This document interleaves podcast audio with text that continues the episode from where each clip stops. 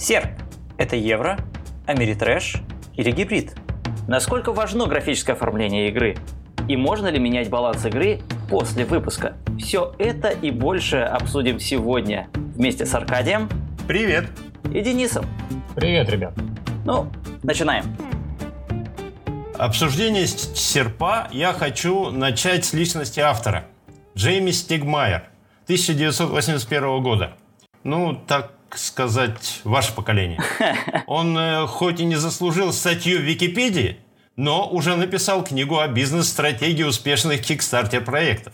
Он окончил университет Сент-Луиса и после этого 6 лет работал в католическом центре при университете менеджером проекта, операционным директором. И только в 2012 году вышел на Kickstarter со своим товарищем Аланом Стоуном, ну, не знаю, товарищ или соавтор, с игрой «Виноделие». Вы, надеюсь, видели это виноделие? Потому что все игры Стигмайера отличаются чем? Отличаются внешним видом.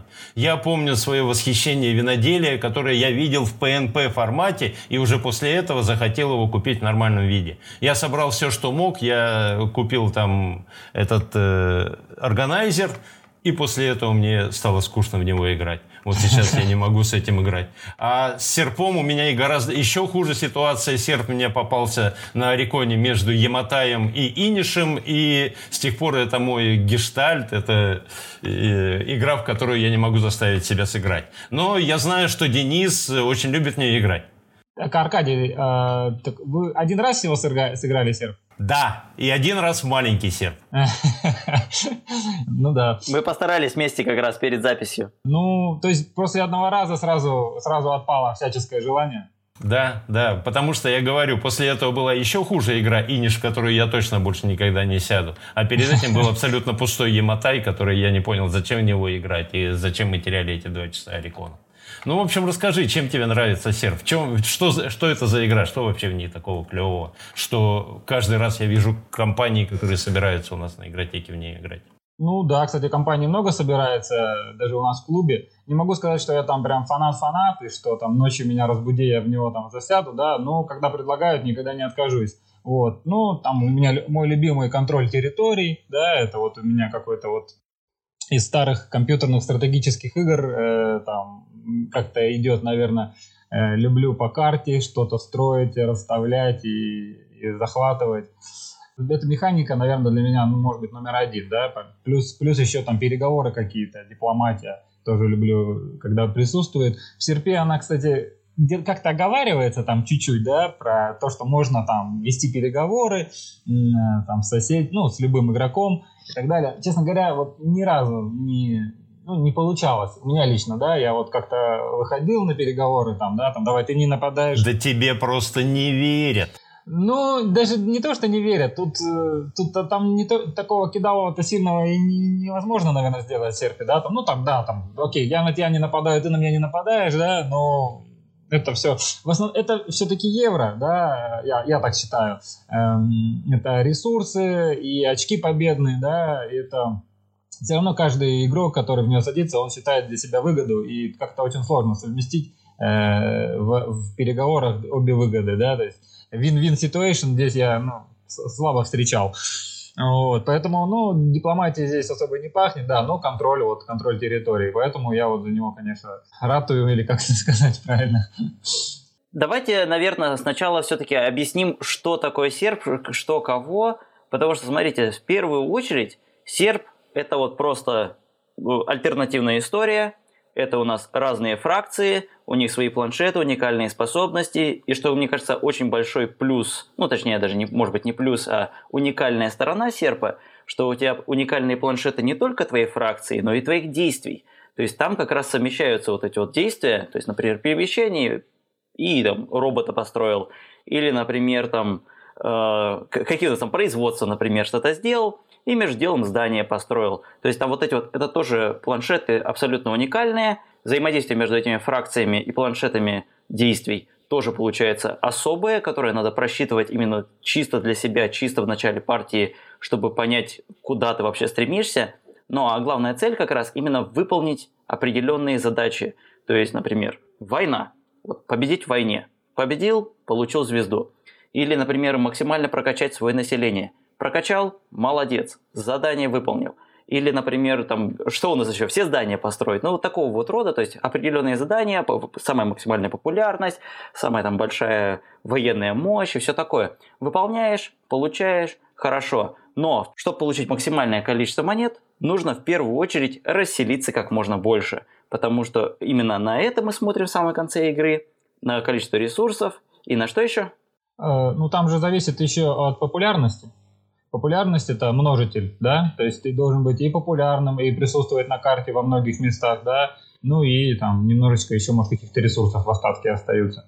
То есть из этого, из этих трех э, показателей складываются твои э, победные очки, да, ну, звезды, э, само собой. Саша, ты правильно сказал, да, то есть эта игра такая комплексная, то есть здесь нельзя упороться только во что-то одно, там, да, войной заниматься и так далее. То есть ты никакой войны не, не проведешь нормально, если у тебя нету нормального производства, да, то есть э, доступа к ресурсам э, и производства этих ресурсов. Ну, это почти как в жизни.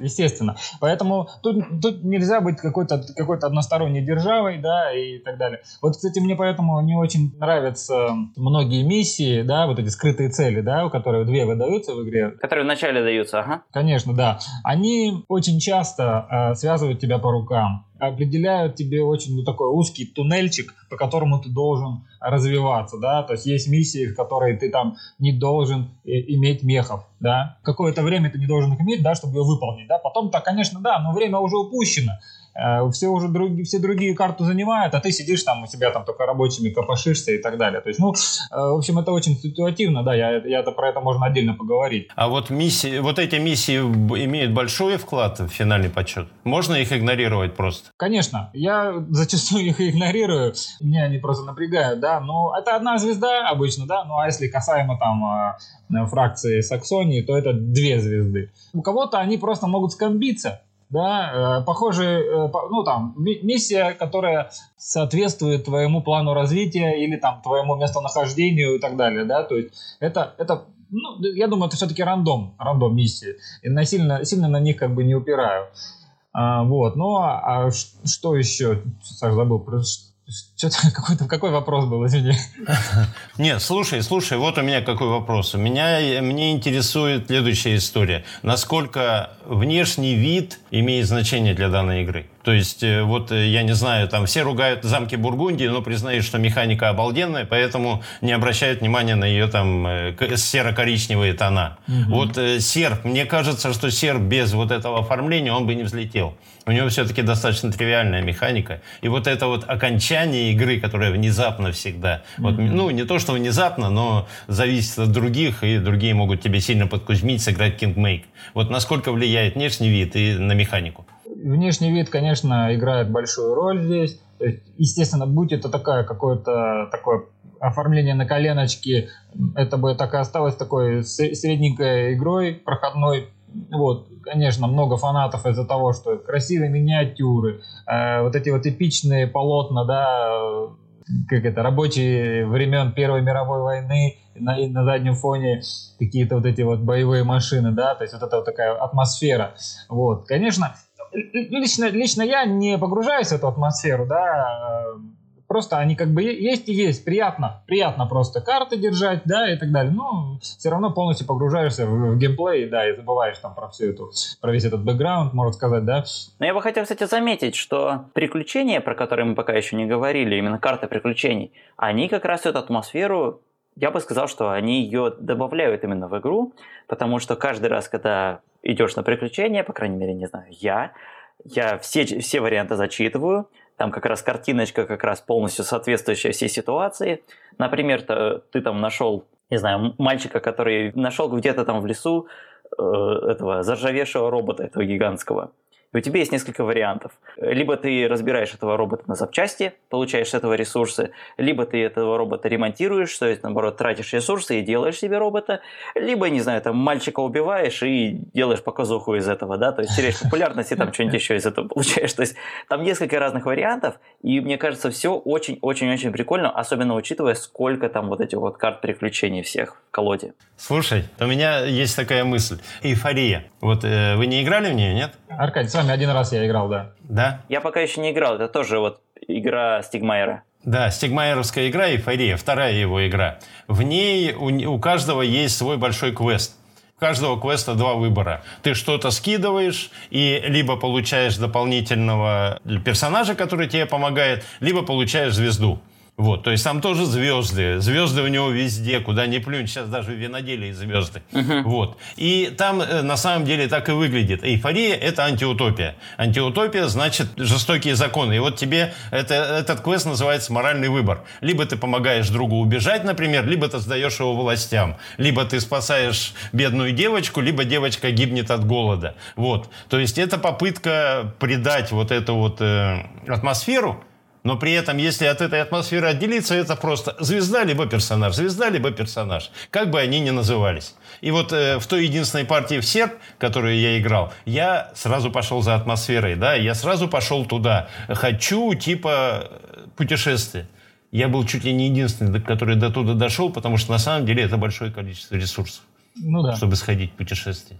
Их можно потратить выгоднее, мы, когда первый, второй раз там садились играть в серб, да, мы зачитывали их, да, но потом как-то все это упрощается, да, во-первых, когда много человек за столом, да, там 6-7, э, а, многие сидят, э, думают о, о своем, о чем-то, да, о своих ходах, э, планах, и, и тут ты такой, э, да, затягиваешь как бы время и говоришь там, зачитываешь этот лор, эту историю, что мальчик там нашел, или там разгоните свиней, там получите пищу за это, да.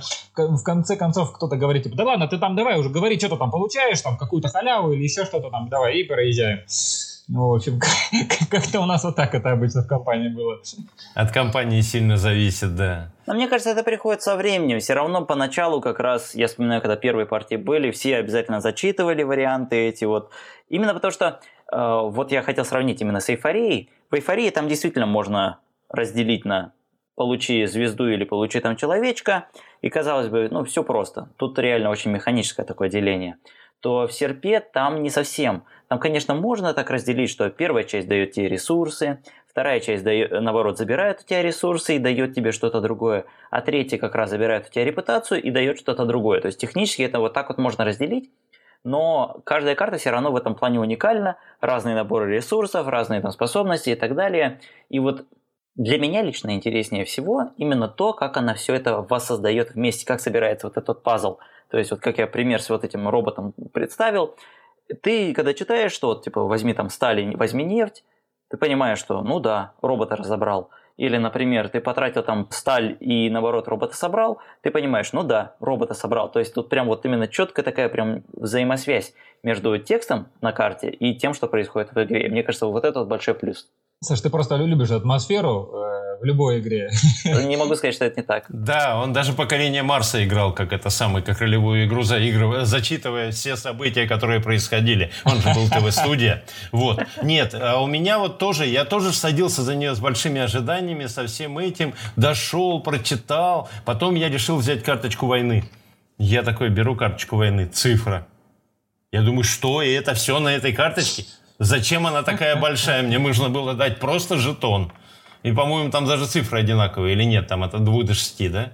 Не-не-нет, там от двух до пяти э, цифр разнятся. Понятно. Но мне не хватало какого-то текста. Вот там тоже можно было накидать атмосферу, а там ее нету. Я согласен, там офигенный планшет. На самом деле э, планшет Сигмайера это первый, его потом стали в других местах применять. А здесь он клевый, он двухслойный. Он э, прямо, ты можешь жить в нем, можно сказать. Невозможно сравнить, не знаю, там с каким-нибудь планшетом, ну, господи, из Брюги более того, Аркадий, 80% э, э, времени игры ты, ты тупо в нем живешь, да? И только 20% ты немножко ходишь по карте и там, пиу-пиу, и там посматриваешь на соседей. Да, а да, все остальное да. время ты, э, так вот я, как со стороны игроки серпа выглядят, сгорбившийся человек над своим планшетом нависает и бормочет себе под нос, какие, какие ресурсы куда идут, что шило на мыло поменять, в общем. И как у него все не сходится, да. Ну, вот это вот евро-евро. Поэтому, когда я хотел вспомнить эту атмосферу, я сел играть «Маленький серп». Слушай, «Маленький серп», э, Денис, сыграй обязательно, потому что он прямо, он одновременно стебется и одновременно поддерживает эту атмосферу. Э, где-то за два хода до конца э, Юля, с которой мы играли, Романова, да, она сказала, ну все, Аркадий выиграл, как мы сможем с ним, как что. Это самое, в результате выиграла она, я занял последнее место. Ну да, я закончил игру, то есть я последнюю звезду поставил я. Мне это вообще не принесло никаких э, э, бонусов, и я сказал, вот из-за чего я не люблю серп. А, да, не, не надо торопиться заканчивать, тихонечко, может быть, подкопить ресурсы. Хотя иногда видно лидера какого-то, который, который не пытается, например, закончить, да, а еще больше и больше обрастает прокачками и так далее. То есть ты видишь, что если сейчас затягивать, то он еще больше наберет, да. Многие там объединяются, пытаются этого лидера как-то загнобить, там, зажать по карте, да, но, опять же, объединяться в серпе сложновато, все, каждый о своей шкуре думает. Да, каждый в своем планшете, да. Мне кажется, это вот очень интересная тема самого серпа. Это именно, что здесь нету конца игры технически. То есть тут именно гонка такая своеобразная получается. Ну, технически гонка за звезды, да. Но звезды по-настоящему, они просто говорят, что ну все, короче, чуваки, игра заканчивается. По факту звезды, ну, реально не определяют победителя. Далеко не звезды определяют победителя. Я читал в каком-то интервью Джейми Стегмайера, что он ну, во время тестов да, и так далее рассчитывал, что средняя, среднестатистическая игра да, в серп это 19-20 ходов э, кругов, да, uh-huh. вот, и э, э, этого времени статистически всегда хватает, что какая-то одна или там две державы уже практически себе все прокачали, ну, да, хотя бы вот шесть шесть э, направлений, да. Mm-hmm. Эти направления как бы не, не просто качаются, да, проще всего, мне кажется, ну, войной, да, звезды получать, да, но и опять же ты там не можешь много звезд хватать, а больше двух больше двух не, не дают в руки, э, чтобы ты уж совсем там а, не, не ходил, ни всех не, не нагибал по карте, хотя, конечно... Чтобы не привлекать этих варгеймеров. Да. Это для этого придумано. А то они будут воевать и воевать. Карту уже видят, минки видят, все, значит, надо войну да, развивать. Да. Ну. Хотя, конечно, можно заморочиться, да, я говорю, вот э, за, за военную державу, да, за Саксонию, да, которая получает неограниченное количество звезд за, за победы, можно вот упороться, заморочиться именно вот в войну, да, то есть это, это мехи, это военная сила, это и там победы, да, еще если при этом какой-то квест, квесты при этом тебе совпадут вы, э, выпады, да, то есть ты ничего больше не развивал, да, только вот военную мощь, да, и с помощью нее набрал 6 звезд, пока все копошились в ресурсах. Это базовая, да, нация? Или допа? Э, да, это базовая нация. Технически Германия. Германия, да. Я в своем рейтинг, рейтинг составил, я, я про нее там Рас, расскажу про эту, про эту нацию. Расскажи, давай, просто сейчас нормально как раз вовремя. Да, давайте, да. у меня такой есть небольшой рейтинг, тир-лист, да, фракции серпа э, по уровню удобства для новичков. То есть я, это как бы мои рекомендации, uh-huh. э, мое э, сугубо мнение, за кого бы я посоветовал бы начинать, да, новичкам, да, чтобы не, ну, не, не отбило интерес, да, и какая фракция очень сложна. Я правильно понимаю, что это будет именно вот самое первое, это вот ты вот просто смотришь на фракцию и понимаешь, как ей победить, скажем так. То есть понимаешь ее цель. Например, вот, кстати, я бы сказал, что Саксония простая в этом смысле. Ты понимаешь, что война, например, мощь. Вот и поэтому это такой та-да-да, внезапно такая музыка заиграла трагическая, потому что на седьмом месте у меня Саксония. это самая сложная для новичка фракция. Объясню почему. Интересно, окей. Да, то есть вот это последнее место в рейтинге. Э, я бы никогда никому не рекомендовал новичков садиться за Саксонию. Почему?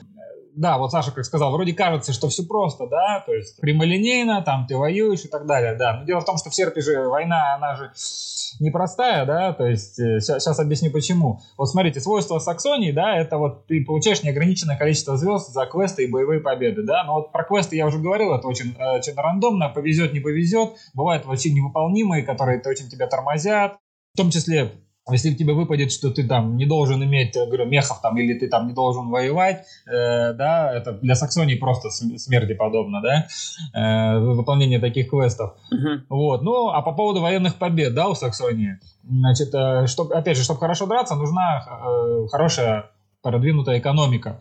Э, экономика выстраивается в долгую в серпе. Многие соперники уже сидят на 4-5 звездах, да, то есть близ, близко к победе. Просто зачастую Саксония не успевает реализовать вот это свое преимущество в виде э, неограниченного количества звезд. Да, вот за мою практику я вот один раз его видел, 4 звезды за победу, да, за Саксонию, да, а угу. 5-6 звезд ни разу не встречал. То есть, ну, практически нереально, на мой взгляд. Э, либо, ну, там, профессионал играет против, там, новичков, да, только, это, только в таком случае это возможно, у меня такого не было, да немного помогает вот Саксонии эта вот возможность у мех, мехов, да, делать из гор туннели, да, то есть там горы как туннели считаются, ты прыгаешь по карте, э, там еще и за, за битву в туннелях добавляешь какие-то плюшки военные, вот, это небольшой, ну, небольшой, это плюс, это капля в море, на мой взгляд. Поэтому вот, ну, лично для меня реализация вот этой вот преимущества данной фракции, она самая сложная задача, я вот вспоминаю э, финал нашего городского турнира по серпу, э, то есть я, я в него вроде там закатился, там,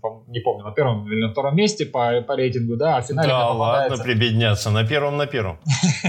И в финале мне достается ненавистная мне Саксония, и, естественно, в финале последнее место, позорное и, и, такая, знаете, небольшая нелюбовь к, серпу на, на, на, на месяц. На ближайшие годы, да. Да нет, ну почему? Через месяц отпустила, конечно, да, но вот с того времени я ее, я ее считаю... Ну, это для меня лично самая сложная фракция. Так, значит, переходим к шестому месту. Это Альбион. Это вот из дополнения. Это Великобритания или Шотландия, не знаю, как. Значит, у них свойство этой фракции, да, это после движения, после движения герой может поставить флаг при подсчете очков в конце игры флаг считается как дополнительной территории, да, но если этот гекс контролируется. То есть флаг, и ты стоишь на этой территории, да, тебе как, как, как за две считается. Вот, ну, uh-huh. это такая вот медленная фракция, да, у, у этой фракции нету возможности двигаться на две клетки. Ну да, прям буквально медленная фракция. Медленно, да, ты, герой, ты героем так неторопливо двигаешься к центру, по пути, там, разбрасывая флаги, да, и вообще непонятно, сработают эти флаги в конце или нет, это сложно прогнозировать. Будешь ли ты вообще на этом месте находиться, контролировать эту территорию, да, э, то есть это 50 на 50 на самом самом деле. То есть такая функция, э, свойство такое рандомное, да. И еще вот один минус у Альбиона, это если ты начинаешь э, игру позже, чем твой сосед, север, да, Северное Королевство, которое слева от тебя сидит. То есть если север начинает первым, то, скорее всего, деревни Альбион не увидит деревня, в которой, в которой можно разрастаться рабочими. Почему? У севера есть такая возможность, да, там рабочими сразу через речку прыгнуть. И вот, говорю, 100% партий, в которых я участвовал, вот, и Север начинал раньше, чем Альбион, Север всегда занимает эту деревню. У него просто есть такая возможность, она ему ничего не, он ничего не теряет, uh-huh. он просто лишает э, возможности э, разрастаться э, рабочими Альбиона. Бесплатная такая вот фиши, фиши, фичи, фича. Ну да, приходи, как бы трать свою популярность. Да, и получается Альбион, да, я вот играл там за Альбион, меня там заняли, да, деревни нету, я сижу с этими двумя стартовыми рабочими, тихонечко что-то там делаю, либо, ну есть возможность, конечно, там выгнать этого северного рабочего, да, потерять популярность, которую там кровью и потом ты зарабатываешь, да, и, в общем, я не терял никогда популярность, просто копошился и ждал, когда же, наконец, север уйдет. Один раз такое было, что, вот, не помню, Игорь, наверное, был, он специально всю игру там этим рабочим одним просидел. Uh-huh. И он мне все время говорил, да я сейчас уйду, сейчас уйду, не трать популярность, сейчас я уйду. Игра закончилась, он оттуда не ушел. Один рабочий просто беспла- э, бесплатно просидел на этой деревне. А ты говоришь, дипломатии нету? Есть, вот такая дипломатия, обрезанная. Вот, то есть это такой вот прям существенный минус. Плюс один только, что вероятность этого очень мала, да, это надо, чтобы северу достался планшет там с номером один, там, ну или два, там самый-самый самый начальный планшет э, достался, достался. А при всех остальных раскладах север не первый и уже там полегче. Uh-huh. Вот, ну это вот я про Альбион рассказал, вот почему считаю слабенькой его фракции, хоть там и зеленый цвет любимый, я и Великобритания я люблю, я там засел за, за нее, как только она появилась у нас и что так сильно раз, разочаровался в ней. Не помню, чтобы вообще Альбион когда-нибудь у нас выигрывал партию. Но он, он еще из дополнения, с ним меньше все-таки играли, чем с остальными фракциями. Ну да, хотя дополнение же практически достаточно быстро появилось, там через год, по-моему, да, и а, и сейчас э, у всех, кого я знаю, есть серп, у них есть это дополнение, да, и просто можно спокойно с этим за этот Альбион сесть, даже если там вдвоем играешь, да, и так далее. Uh-huh. Вот, то есть, ну, вот это шестое место, пятое место у меня в рейтинге это Поляне, да, Польша. Угу. Всегда любил вроде эту державу, казалось мне, что она сильная. У них вот свойство, да, это вот можно выбирать до двух опций с карты приключений. То есть одновременно и разобрать робота, и собрать робота, например. Да, по сути, ты всегда с карты получаешь какую-то халяву, и плюс еще э, что-то посерьезнее можешь там сделать. И, ну, минус в том, э, что тебя это подталкивает к беготне по карте. То есть ты должен как можно быстрее забрать э, как можно больше приключений.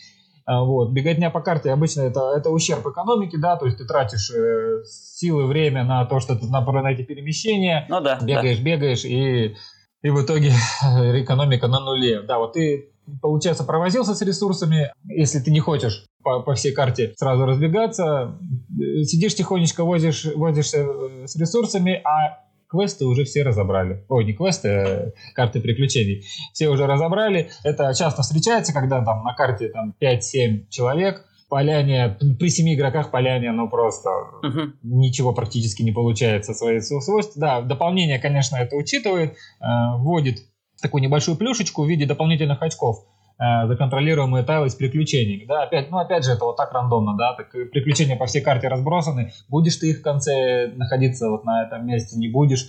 Не знаю, так, так тяжело. Еще одна проблемка у поляни, сам, ну, даже самая жесть, я бы сказал, да, на, на острове, на котором она начинает, нет гор. Угу. А нет гор, значит, нет доступа к металлу. Металл — это необходимость для строительства мехов. Как вы собираетесь быстро двигаться без мехов. Угу, ну да. То есть, в первую очередь, конечно, тебе надо прокачать движение на два. У тебя нету на острове гор. Угу. Тебе надо как-то выбраться с этого острова. И это вот основная дилемма для поляни. То есть, это, скорее всего, может быть, это как-то для баланса сделано, чтобы у всех такая проблема какая-то была вначале, у каждой своя фракция. У всех свой минус, у всех свой плюс, ага. Да, но вот это именно так, так плохо сочетается с, со свойствами поляни, вот поэтому, не знаю, я тоже в последней партии за нее всегда такая головоломка и слабое выступление.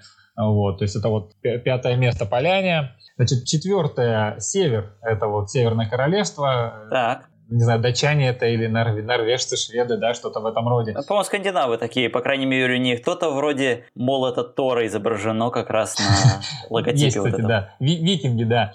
Да. Свойство у них э, это их рабочие могут сразу плыть через реки. Это позволяет быстро получить доступ к любым ресурсам. Да, помните про случай с Альбионом, я уже рассказывал, да, как он прыгает через реку рабочий. И вообще, в принципе, у Севера очень хорошие стартовые ресурсы. Одна из них нефть эта нефть нужна для прокачки планшета. Север единственная в игре фракция, да, которая может сразу занять две деревни, да, вот у Альбиона есть свою собственную, она отжала, да, то есть это такой буст рабочих, буст э, производства, да, получается за нее стратегия такая достаточно очевидная. Получаешь рабочих вначале, да, качаешь свой планшет с помощью нефти, да, собираешь мехов, и э, мехи у, у севера плавают по озерам. А, ведь озера в конце игры тоже считаются за территорию, да, при подсчете очков. Угу, угу. По поводу озер северу может помешать только Тагава, да. То есть, Япония, которая, ага. Э, Япония, да, из, из дополнения. То есть они, они только могут тоже в, в озера э, заходить. А так, если Тагава нету, да, ты монополист. И классная фишка у севера это при поражении, да, мех э, и там рабочие, неважно, кто находился, они могут отступать в озера это позволяет тебе, да, не возвращаться на свою базу через всю карту, да, и потом оттуда опять тихонечко выбираться, да. Ты просто отступил в озера и... Это такой вот э, скандинавский аналог, типа спрятаться в кустах, да? В озере сидишь, просто голову чуть-чуть высунул. В озере, в озере утонуть, да, тихонечко. Это... Я еще вернусь, я еще вернусь. Это тебе позволяет просто камбэкнуться, взять реванш на следующем же ходу. Ты отступил и тут же вернул свою территорию, да? Это классная фишка. В общем, север, так подытожить, да, есть такая крепкая экономическая держава, которую ну, достаточно сложно остановить, если опытный игрок э, хорошо разросся. То, опять же, напомню, финал э, городского э, турнира да, по серпу у нас в финале победил Север за счет э, огромной мощи экономической, да, то есть он отсиживался всю игру что-то там его вроде не видно было, да, но был весь в ресурсах, весь в прокачке, а потом просто вышел, всю карту занял. Последними как раз ходами он закончил это. То есть это вот достаточно си- сильная экономика. Интересно, кстати, да, вот я вспоминаю, когда мы играли, там действительно вот эти северяне, они просто сидят у себя, у них там много регионов занято, они там производят ресурсы, все хорошо, и ты смотришь, как бы мы играем, мы играем, все там у нас поле там занято и все такое, а северяне сидят себе там что-то свое делают, у них при этом у них регионов куча занято, все такое, и смотришь, что они еще и озера потом занимают. Да. Ты такой думаешь, как будто вот вы играете на двух разных именно уровнях поля. То есть вы играете на обычном поле, а они на каком-то, не знаю, особом водном поле играют. И у них своя совершенно в этом плане. Экономика позволяет развиваться сильно. Да. Так, ну это четвертое место. Третье место вот Тагава, тоже из дополнения. Япония как раз, ага, с обезьянкой. Да, свойство у них это после движения э, герой может э, поставить ловушки, да, и при подсчете очков в конце игры ловушки дают контроль территории. Это тоже вот из дополнения слав... э, медленная, медленная фракция, да, но в отличие от Альбиона, uh-huh. да, у них есть достаточно много преимуществ, сейчас расскажу какие. Ну, во-первых, ловушки, да, в отличие от флагов, которые есть там у Альбиона, да, ловушки, они наносят урон сопернику, да, то есть там есть и потеря репутации, и потеря, потеря денег, и так далее. То есть достаточно болезненно. Ну, все ресурсы, которые есть вообще в игре, их все можно потерять вот благодаря ловушкам японским. Конечно, конечно. Особенно, когда герой добирается до фабрики, до центра карты, да, и uh-huh. на фабрику кидает какую-нибудь самую страшную свою ловушку, и все после этого сидят и облизываются, а как-то не хочется на фабрику идти. Я помню, я опять же что-то где-то в финале там рискнул зашел и потерял там две популярности, не помню сколько, две, и которые как раз очень сильно зарешали при подсчете очков. Это вот, ну, это было очень больно. Uh-huh. Также у, у Тагавы классная стартовая локация, имеет тундру, да, тундра это доступ к нефти. Это вообще, вот, оговорюсь, да, это э, нефть, я считаю, самым важным ресурсом в игре. Он позволяет э, качать планшет, качать вообще все. То есть uh-huh. любую, любое из направлений прока- прокачивает. Вот, знаете, можно, наверное, без, как-то без мехов играть или зданий, можно без рекрутов как-то играть, да. Я видел, что люди выигрывают без них, да, а вот ни разу не видел, чтобы люди выигрывали без апгрейдов. Ты имеешь в виду улучшение планшета, то есть Конечно. становится более богатым верхнее действие и более дешевым нижнее, правильно? Да? Верхнее действие позволяет э, делать больше возможностей, больше производить или двигаться больше, э, больше всего получать, да. А нижняя часть планшета, конечно, удешевляется. И вообще как бы апгрейды, да, это, э, я считаю, э, на планшете это наибольшее, наиболее важная Э, ну, наверное, функция, то, что ты должен делать всю игру. Конечно, как повезет, да, есть ли доступ там, к нефти или нет, э, как насколько это дорого, дешево для тебя, да. Uh-huh.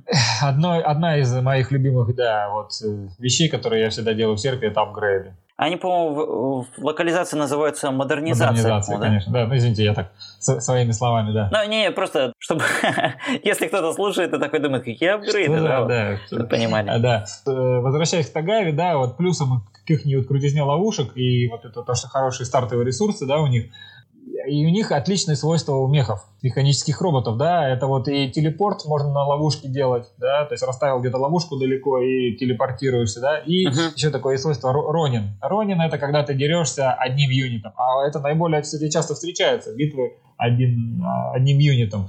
А ты, когда им дерешься, ты получаешь еще и баф к военной силе. Да, ходишь одиночками и там становишься, становишься сильнее во время битвы. То даже не важно получается, что ты бьешь или тебя бьют, потому да? что ты все равно, если один, да? то все, короче, война плюс. Да, да. Там, по-моему, две, две военные силы, не помню, добавляет. Да, по-моему, две. По-моему, две. Это у них ловушка, по-моему, на минус три да. э, военной мощи, а вот которые улучшение робота, это, по-моему, плюс две. Да. Перед началом боя, да. В, общей такой вот этой совокупности Тагава достаточно такая сильная, сильная фракция всегда приятно за нее играть, заслуженное третье место. Так, ну вот второе, второе место, и тут сейчас внимание определиться, кто, наверное, да. у нас на первом месте будет, можно да. просчитать. Ну, не-не-не, мне кажется, я знаю, кто будет на первом, по крайней мере, вот когда я играл за эту фракцию, о которой я сейчас думаю, да. я прям очень хорошо, мне кажется, себя показал, даже в первой же партии, когда я не, вообще ничего ну, ладно, не да, знал. Вот сейчас, сейчас это все разрешится. Но сейчас вот, давай. Вторая давай, фракция давай. это Рассвет.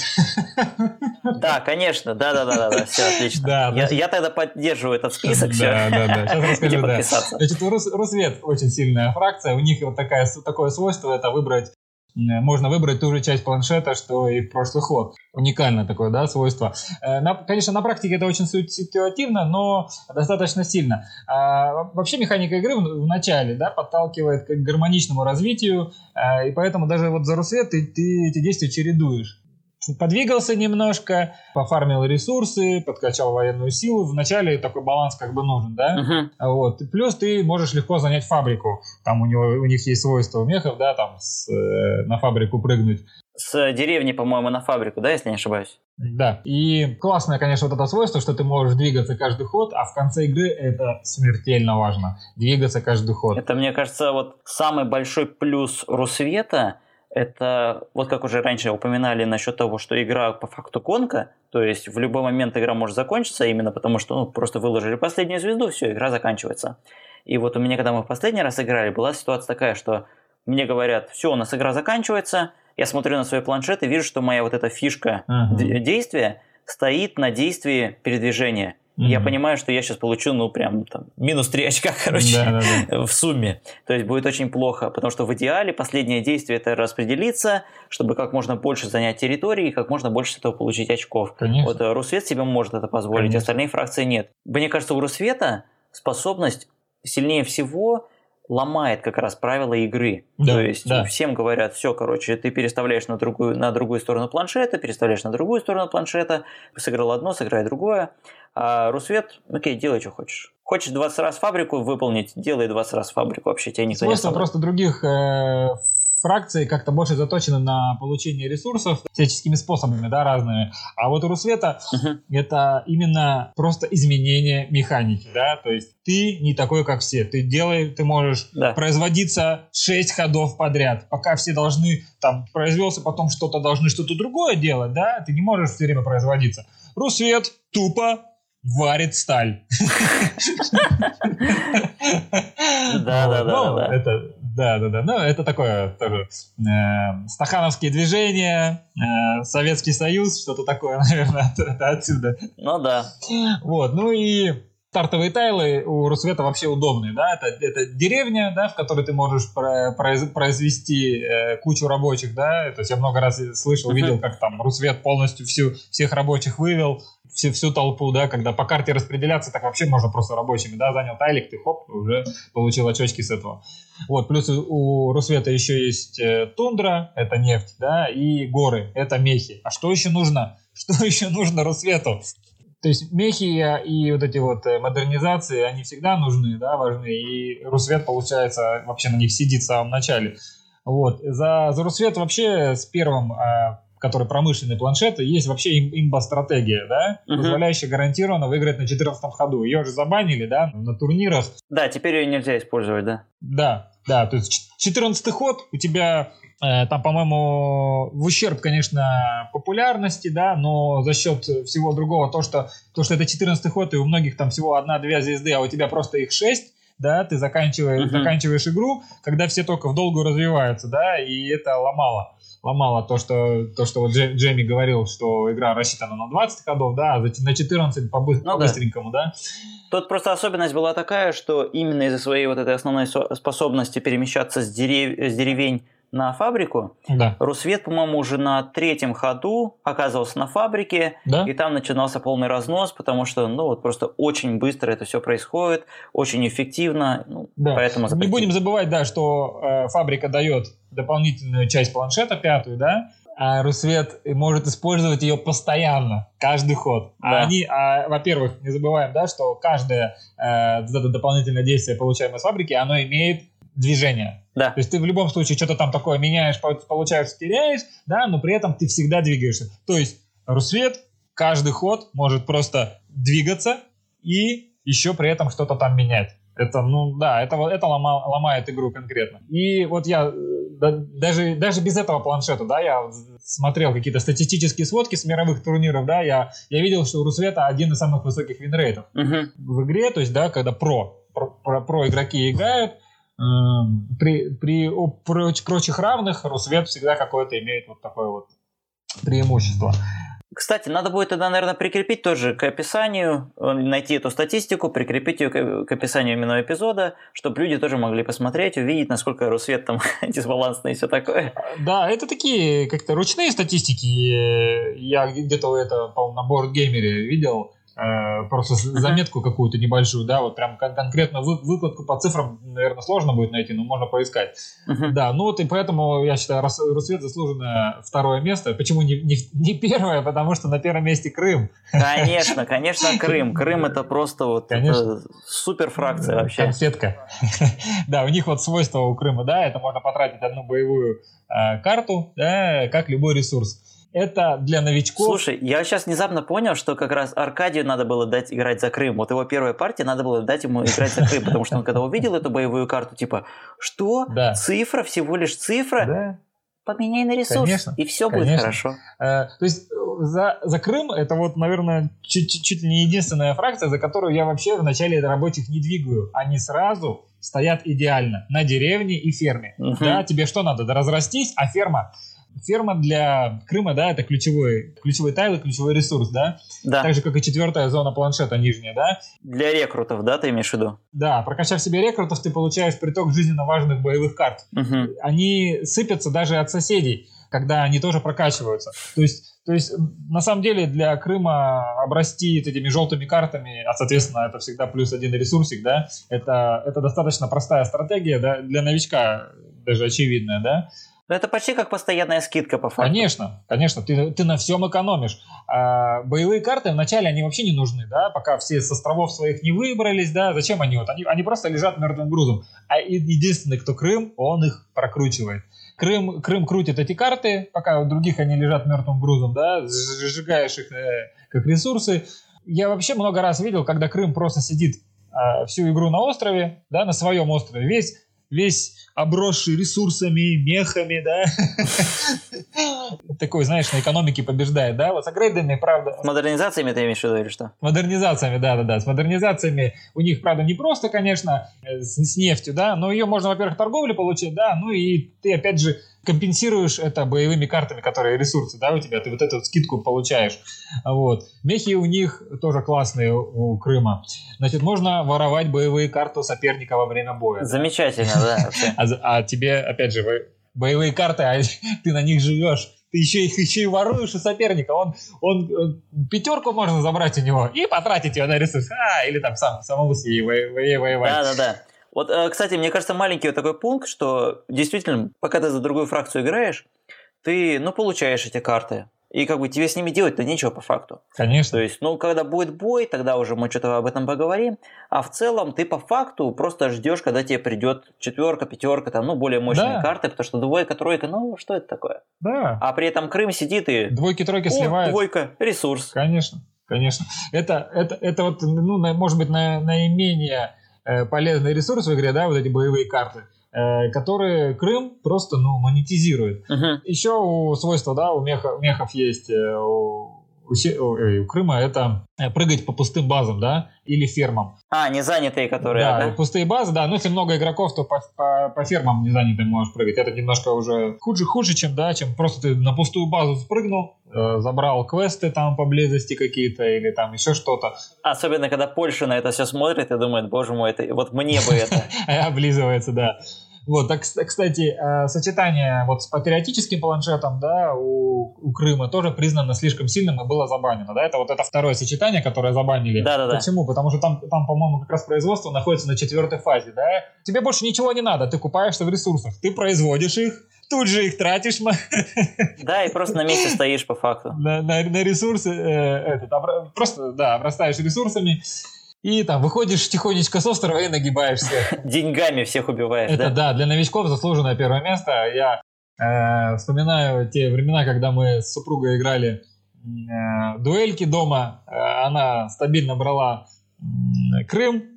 Говорила потом такой дипломатический ход такая, что Дениска, мы, мы не деремся в этой игре, мы просто экономически, экономически играем. Неважно, что ты там играешь, что я играю за Саксонию, не имело значения никакого.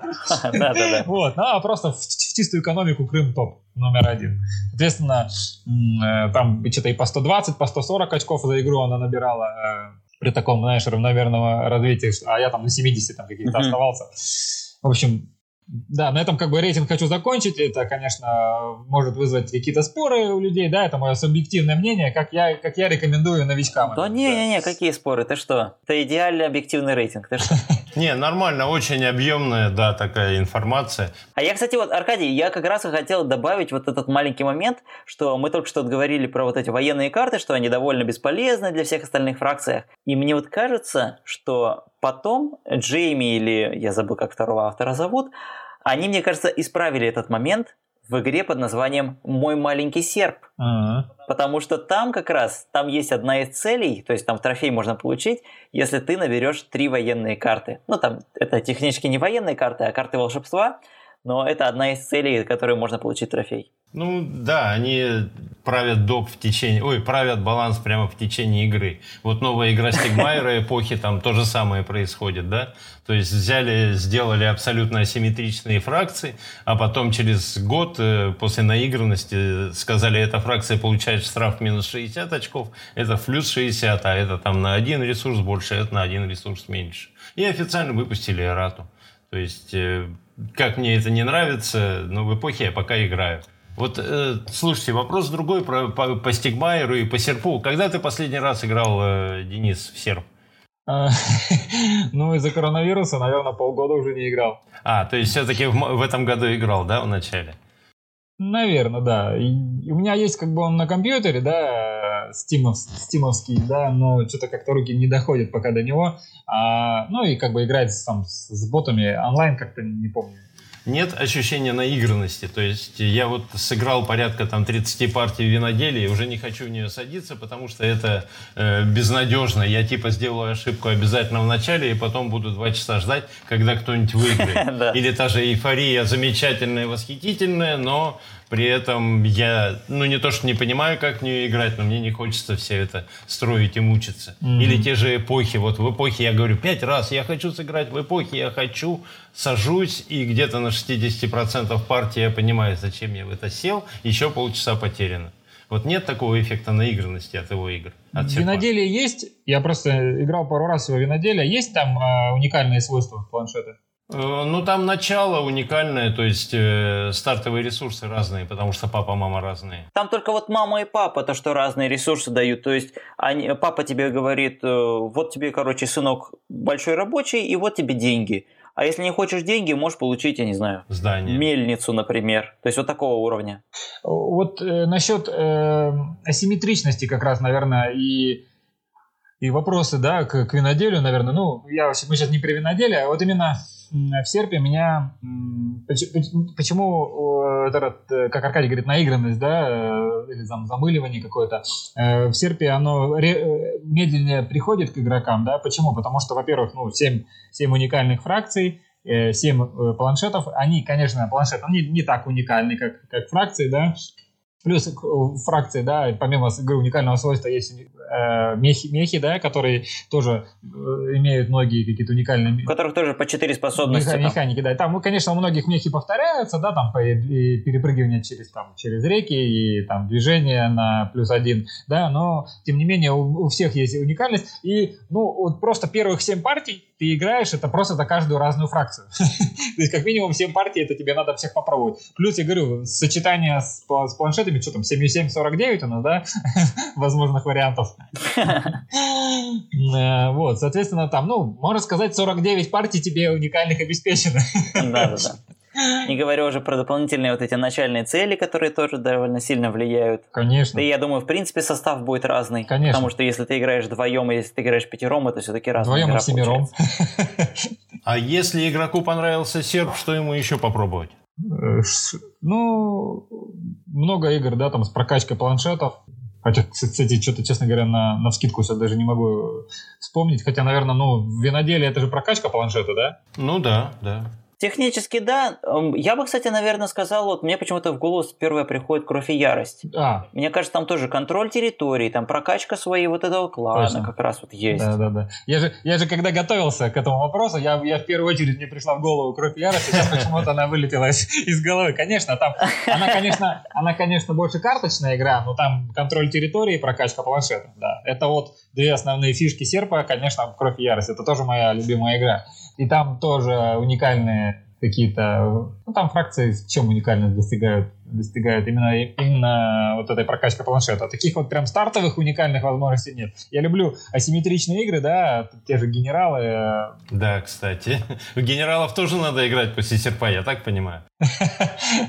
Генералы очень не похожи на серп, да, там, ну, только, наверное, что контроль территории, но это, это чисто карточная игра, да, ты, ты, ты там вообще, в принципе, двигаешься только с помощью каких-то вот этих вот карт. И там асимметричность, да, за, кажд, за каждую нацию попробуй сыграй, каждая по-своему как-то. Я знаю, в чем самая большая разница генералов или серпа. В серпа всегда можно найти компанию в двух котах, а на генералов надо собираться за месяц, за два. Ну.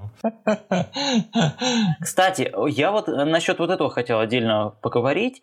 Насчет именно того, насколько просто собрать партию на серп, потому что, опять же, вот мы упоминали про графическое оформление игры, потому что, ну, как уже не раз вспоминали, что просто люди приходят, например, видят коробку, смотрят на это вот оформление, которое Розальский там нарисовал и все такое, смотрят, блин, круто, ты же про серп рассказывал эту историю, когда э, люди пришли, сыграли в какую-то игру, увидели серп, сказали, вот, эта игра заняла первое место на Кикстартере, потом сели обратно в эти, в какие-то там запретные слова или что-то еще играть. Да, она очень известна как раз за счет вот этого. Это вот чисто, мне кажется, графическое оформление здесь очень сильно зарешало, на, вот лично на мой взгляд. По крайней мере, я вот когда только в первый раз о ней услышал, это, по-моему, было именно в отношении графического оформления. И видно, что Джейми продолжает вот эту же идею, например, с крыльями, тоже вот там Анна-Мария Мартинес... Подожди, как это? Анна-Мария Мартинес Харамильо, по-моему, да, у нас художница, которая рисовала вот акварелями всех этих птичек. Там же тоже просто невероятно классно выглядит вот это все. Ой, нет. Я автора-то не запомнил, а ты говоришь про нее. Кстати, крылья похожи на серп еще и тем, что последние действия э, можно делать одни и те же. То есть победные очки приносят выкладывание яиц. Некоторые, начиная с последней эпохи, делают одно действие. Выложить яйца, выложить яйца, выложить яйца, да? Варить сталь, варить сталь, варить Прям как Русвет, да? Или продвигаться, это то, что я услышал из вашей безумной лекции про э, фракции. Ну, Stone Meyer Games, видите, их игры как-то немножко даже отлич... Э, похожи между собой. Да, да, да, я, да. Я, говорю, я играл в виноделие, в эйфорию э, и в крылья. И, ну, и серб, да, и они все какое-то имеют вот это вот... Э, есть, есть, авторство у них есть, хоть и крылья это не автор Стигмайер, но все равно есть авторство, согласен. Конечно, конечно. А, и как правильно Аркадий сказал, вот приятное оформление. То есть э, Стигмайер, да, действительно, это у него пунктик. Нет у него таких игр, которые там просто тупо на механике вывозят. Есть одна игра «Межгородов», «Between the City». Он А-а-а. выпустил ее сначала в хреновом оформлении. Там из красивого были только картинки этих самых, ну, нашей фишки. А фигурки домика. Ну, там механика, конечно, уникальная. Да, но зато потом, что он из нее сделал, во-первых, это название между двух замков безумного короля Людвига, да, а во-вторых, это оформление. Я просто э, в восхищении тем, как из, из чего можно сделать конфету. Нет, это хорошая игра. Но... Она просто выглядит восхитительно вообще просто. Удобнейший органайзер, в общем, все, что надо. Между городов это опять же игра на семерых игроков, да, она там, по-моему, да, да, да. да, и и это, опять же, тесное взаимодействие с соседями, да. В серпе, помните, да, вы можете получать плюшки, когда сосед справа и слева а, там выполняет э, нижнее действие, которое у тебя там уже прокачано, да.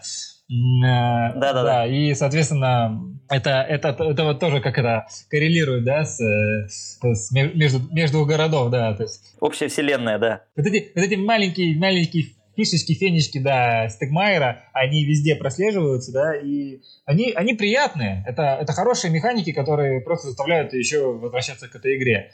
Таких прям отталкивающих игр у него нет. Я вот что-то многие говорили про эйфорию. Я вот сыграл с Аркадием, да, мне не, не было желания там все бросить там и уйти или там не садиться. Я в следующий раз, может быть, тоже как-то, ну, могу сесть в нее. То есть нормальная игра. Ну да, но когда меня спрашивают, во что играть, во что играть, я эйфорию с трудом себя заставлю. А сяду будет нормально. Ну, то есть вот такого плана. Тут, мне кажется, реально стоит не забывать, что это одна из первых его игр была. Потому Конечно. что вот мы сейчас говорим, когда виноделие, мы обычно вспоминаем именно уже новую редакцию виноделия, которая именно Essential, которая в России именно там по названием полное издание вышла. Это уже сразу с дополнением Тоскана с кусочками, да?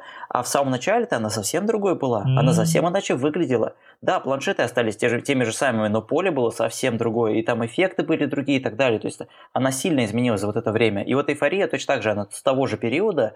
И то есть видно вот развитие как автора. Но у него же всего 5 игр. У него 4 или 5 игр. У него вот э, эпохи. Виноделие, эйфория, серп, э эпохи и... И все. Четыре, значит.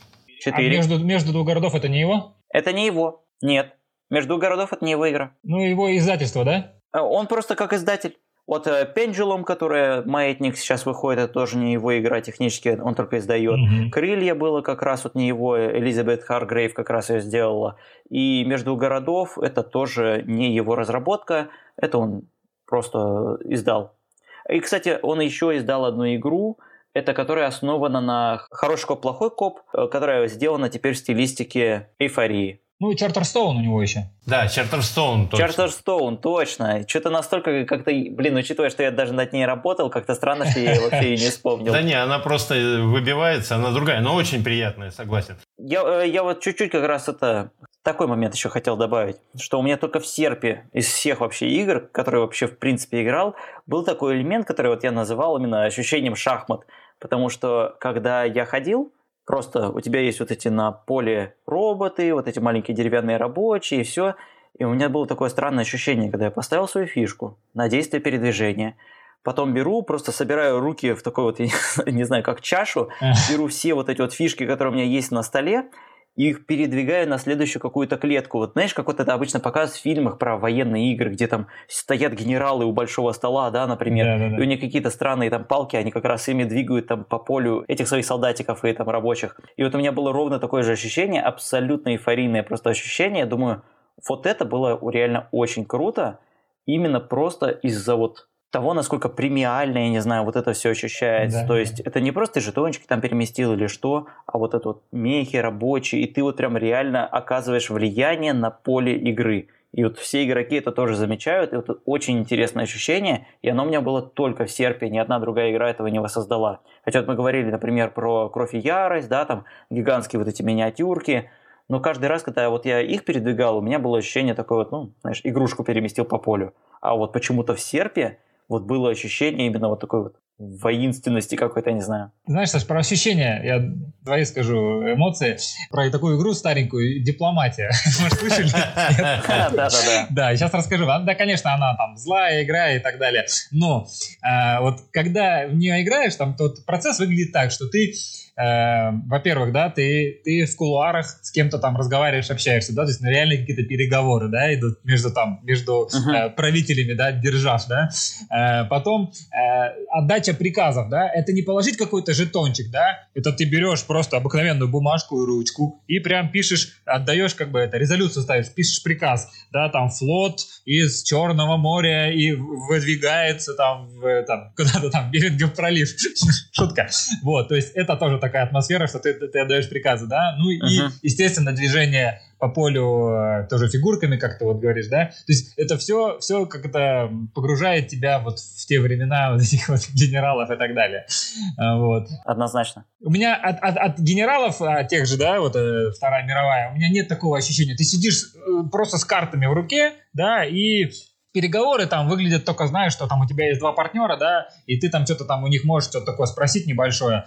Что там, э, будем рисковать или там посидим тихонечко в сторонке, да? То есть такого уровня, да? Угу. Нет такой атмосферы, как вот дипломатия мне дает. Ну, я думаю, тебе ничто дипломатия не заменит. Я очень много партий в нее наиграл. Не, ну почему? Президенты бомба могут попытаться. Нет, там две комнаты и бомба, да? Ну да, да, я не, ага. Туром за набом? Ну, кстати, да. Да, да, да. Классная игра на переговоры тоже. Да. Э, в, чем, в чем кайф? В нее может до 50 человек играть. И я проводил для корпоратива одного проводил игру там на 35 человек в нее. Какую еще игру можно на, настольно на 35 провести, чтобы все сидя за столом там с, с винишком в руках еще смогли как-то играть? Ну да, и при этом они не просто сидят и, и ждут своей смерти, как в мафии, например. У каждого, да. у каждого были роли, да, и какие-то... Ну, конечно, все по-разному к этому относились, кто-то сидел, скучал, но это, это, мне кажется, в любой компании так и бывает. Ну, на такой случай у них как раз винишка и было. Да, да все верно, они не скучали. Вот, значит, что касаемо дополнений к серпу, да, э, кратенько можно сказать. Да, смотри, просто мы вот как раз говорили сейчас про Чертожстоун, и, если я не ошибаюсь, для серпа восхождение Фенриса появилось уже после Чертерстоуна. Оно что же там имеет, ну, такие вот намеки на легаси, если я не ошибаюсь, да, вот эти вот элементы, что игра изменяется от одной к другой, от партии к партии. Вообще, я бы так сказал, что это как раз и есть, да, легаси составляющая. А, ну, мы что-то мы перепрыгнули, там же сначала, ну, первое там дополнение было это вот захватчики, да, издалека. Ну, просто мы про них уже поговорили, да, там второе же у нас чисто добавляет дирижабли в основном, да, это, правильно это, э, ну, небесный гамбит, да, и дирижабли, uh-huh, про него хотел сказать, может, поругать даже, честно говоря, мне, давай, да, давай. мне не зашло это дополнение очень сильно, а, мне кажется, оно как-то сильно усложняет э, игровой процесс. Э, и так достаточно непростой, да, больше просчетов по, по движению карт, больше каких-то условий, туда не ходи, это заплати, это туда не делай э, и так далее. То есть мы играли вот, э, по-моему, на семерых, да, с небесным гамбитом, с дирижаблями, и uh-huh. каждое вот передвижение по карте у каждого игрока вызывало головные боли, потому что тебе надо просчитать э, миллион вариантов. То есть это на самом деле чисто геймплею ничего такого прям сильно не добавило, просто какие-то дополнительные условности. А, вот, поэтому uh-huh. я по возможности стараюсь, да, избегать этого дополнения как бы первая была must-have, да, две дополнительные фракции, а вторая наоборот. А, и поэтому я так вот... Но первая по факту просто разнообразие вносит, а вторая именно вносит новую механику. Э, да, эти механики как-то они меня оттолкнули немного. И э, там, там еще, по-моему, есть э, дополнительные, вернее, меняются условия окончания игры, да, то есть не 6 звезд, а там какое-то конкретное условие э, будет, да. Я не помню, mm-hmm. мне кажется, мы даже с этим ни разу не играли. Мы обычно только так э, дирижабли докидывали, и и у дирижабля еще есть и там и мирное свойство, и военное свойство. То есть попробуй все это в голове удержи. Это там где-то я читал э, в правилах, что для усложнения игры у каждого игрока будут, у каждого дирижабля, каждого игрока будет свои свойства уникальные, то есть не, не общие свойства как бы на весь стол, да, а у каждого свои, то есть я думаю, о, господи, это, по-моему, это, это, по-моему, для конкретных гиков, и это не, не слышал, чтобы так, чтоб так играли, да. Вот. Ну и что касаемо вот этого третьего дополнения, да, восхождения Фенриса, да, это действительно Легаси. Мы сели с, э, правда, вдвоем играли в его, э, с Сережей Селицким, он сейчас Э, служит родине, и мы не можем пока играть. Он играет настоящих генералов, я так понимаю, да? Все верно. И мы с ним прошли что-то, да, по порядка там пяти этапов. Конечно, классно это вот это, это прокачка своей фракции в долгую, да, то есть из, из игры в игру вот ты все становишься круче, у тебя больше возможностей каких-то, да, и, ну и там, если, не знаю, спойлерить, не спойлерить, там появляются дополнительные фракции уникальные. Ну, это известно, что дополнительные фракции появляются, но я думаю, лучше подробности именно про само дополнение, про то, что оно вносит новое, наверное, не стоит. Конечно, конечно. Но я, в общем, скажу так, что да, оно классное, и всем, кто наигрался в обычный серп, да, всем рекомендую попробовать уже и Фенриса повосходить. А вот смотри, вот у меня, например, не было опыта с ним никакого. Вот у меня вопрос э, к такой кинематографичности как раз именно процесса, к сюжету процесса именно.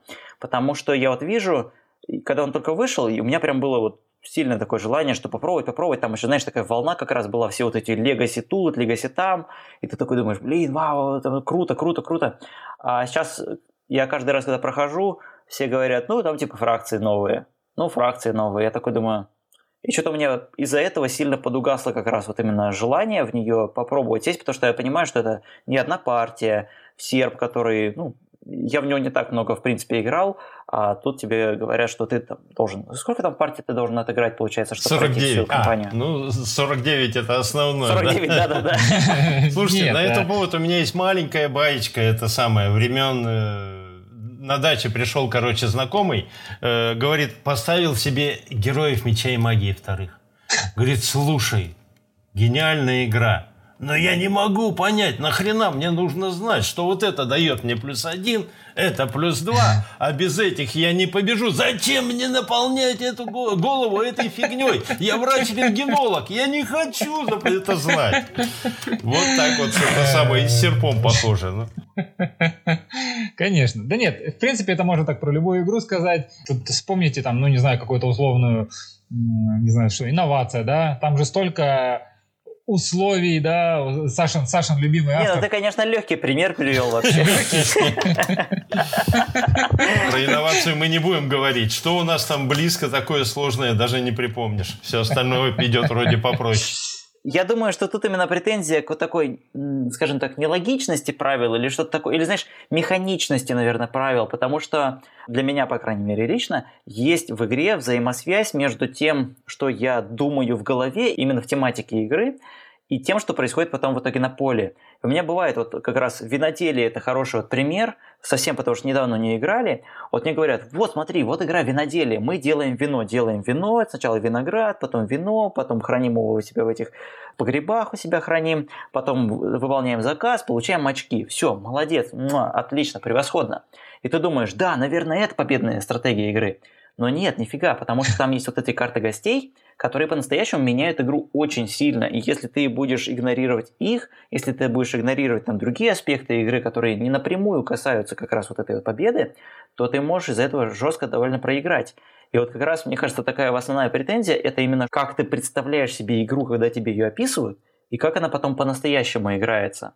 То есть, если тебе говорят, например, иди воевать, и ты идешь воевать, как бы просто отправляешь там кучу своей армии, и там все, ты понимаешь, да, это логично, это все хорошо.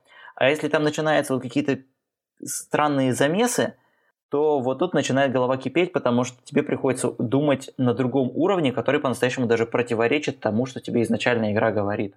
Мне кажется, вот для меня, по крайней мере, лично это такой вот главный минус. Ну вот я открыл наш топ, я смотрю, там дальше Gloomhaven, 7 чудес, корни. Восьмое место корни. Вот в корнях каждый должен понимать, что он делает, каждый грузится. Если ты играешь за другую фракцию, то, что ты знал за этого, тебе, практи... тебе тоже пригодится, ты должен об этом знать, чтобы знать, как его контрить. Вот тоже такая вот странная игра, которая требует очень много запоминать. Да. Ну, э, это про асимметричность, да, то есть... Э... Ну, смотри, в Марко Поло какую-нибудь асимметричность, ну и в Серпе даже чуть-чуть. Это особенность. Там один а эффект. в корнях это требование. То есть ты должен знать, что делают да. другие, чтобы их остановить.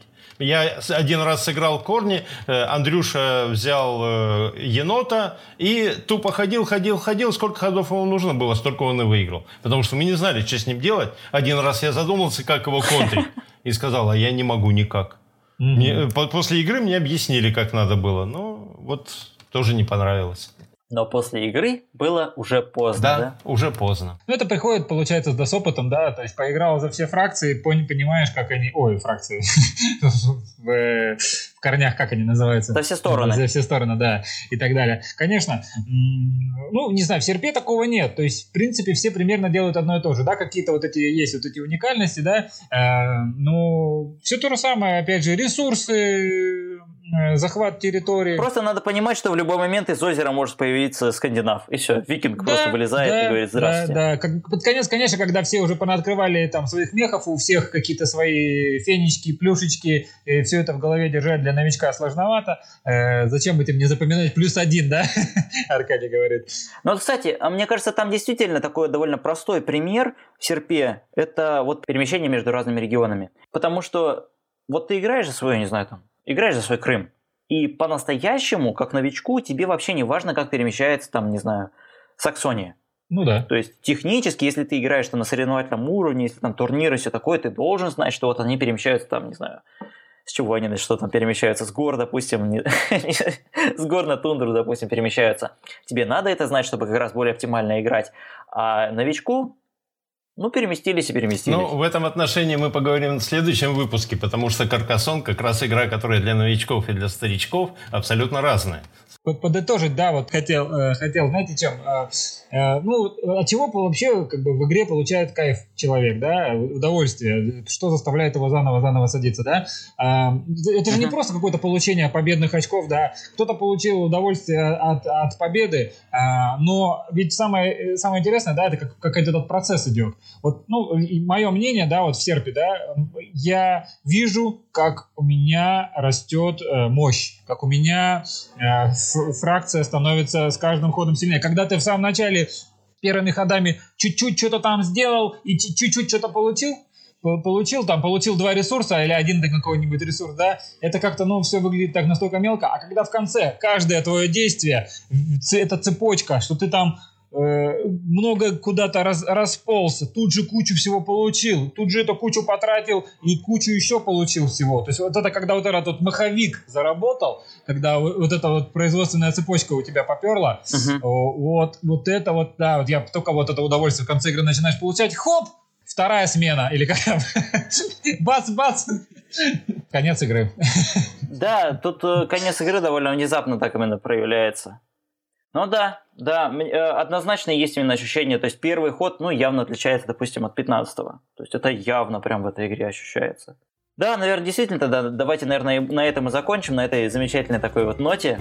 Все тогда прям большое спасибо, Денис, что пришел тут целый просто список, каждую фракцию нам тут оценил. Ну, конечно же, кроме тех, которые участвуют из этого, из Legacy дополнения, да-да-да. Ну, а то тут бы народ набежал на нас.